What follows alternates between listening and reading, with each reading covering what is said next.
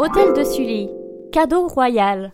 J'aurais bien aimé être pote avec Henri IV aussi, juste pour qu'il me construise un hôtel particulier, comme pour son fidèle conseiller le duc de Sully. Le bâtiment est dans un style pur Louis XIII, ce qui est logique car construit en 1625 et regorge de pièces intéressantes comme ces sphinx avec le corps et la poitrine d'une femme.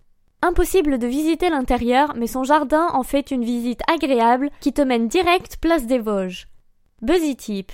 Sa librairie spécialisée dans le patrimoine est ouverte 6 jours sur 7 de 13h à 19h.